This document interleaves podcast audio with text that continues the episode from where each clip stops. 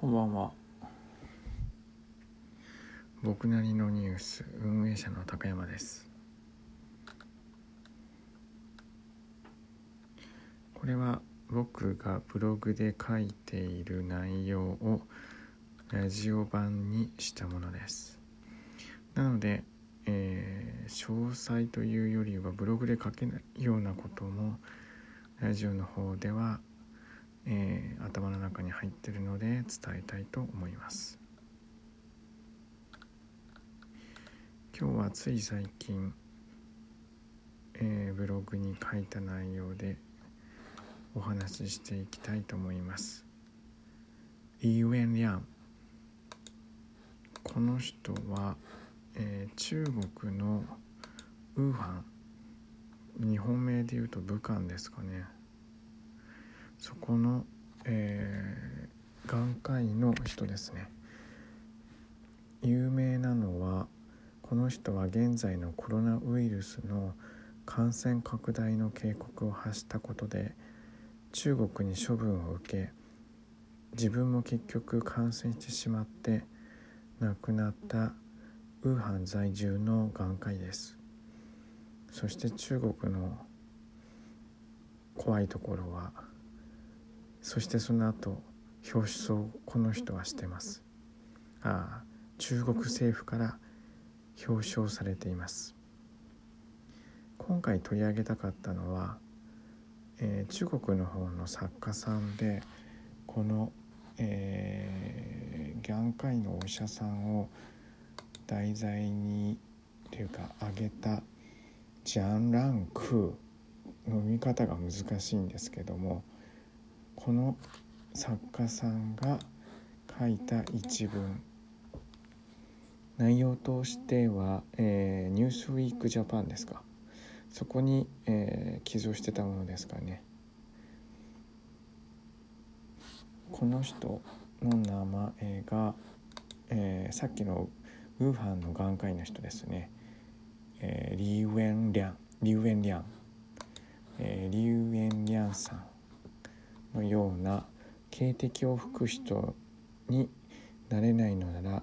我々は笛の音を聞き取れる人になろうというお話を、えー、ニュースウィークジャパンに寄贈してました。それを読んだ上での、まあ、僕なりのニュースですね。この人はコロナウイルスに関わって亡くなってしまったんですけども今日本っていうよりも世界で、えー、大変なコロナウイルスショックということで経済が、えー、もう本当に日本もガタガタの状態今後どうしたらいいのかもわからないビジネスモデルが本当に、えー、180度というか根本から作り直さなければいけないぐらいの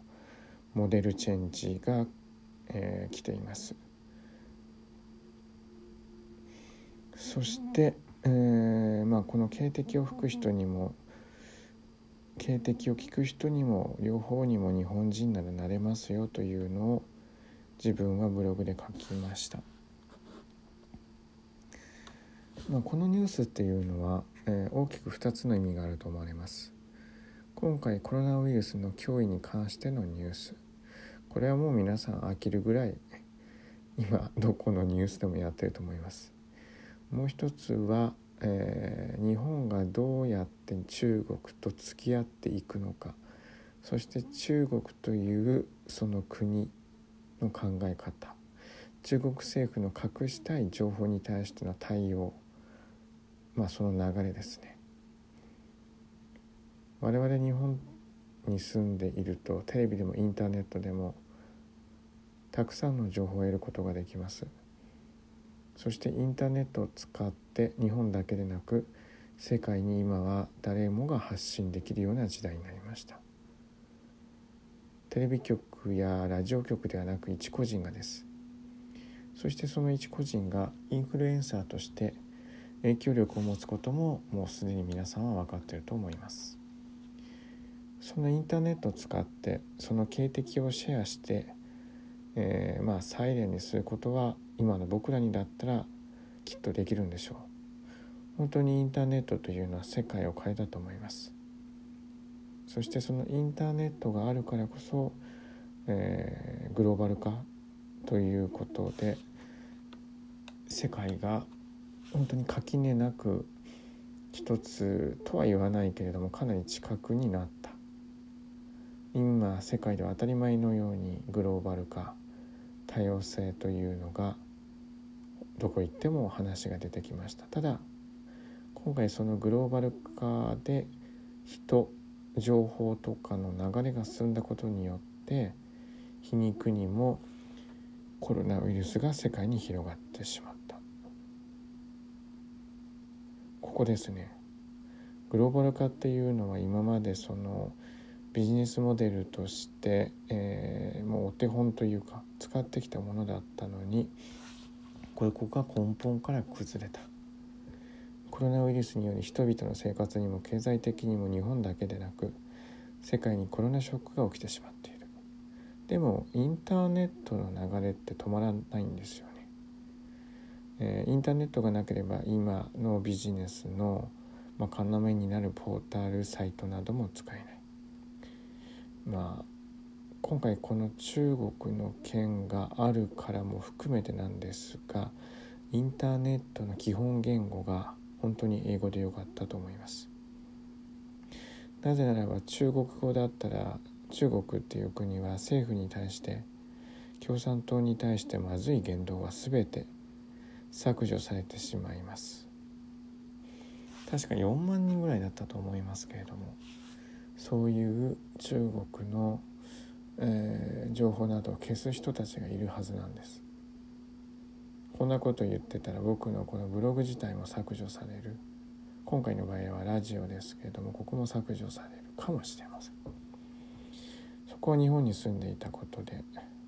まあ良かったなっていうところですかね。今回この、えー、まあウーハンから発生したコロナウイルスはもう世界に発信されてもう皆さんが知ってるような情報になったよと思います。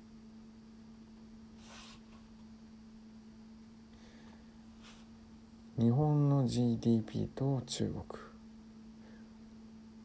僕たちの先輩は戦後焼け野原の何もないところから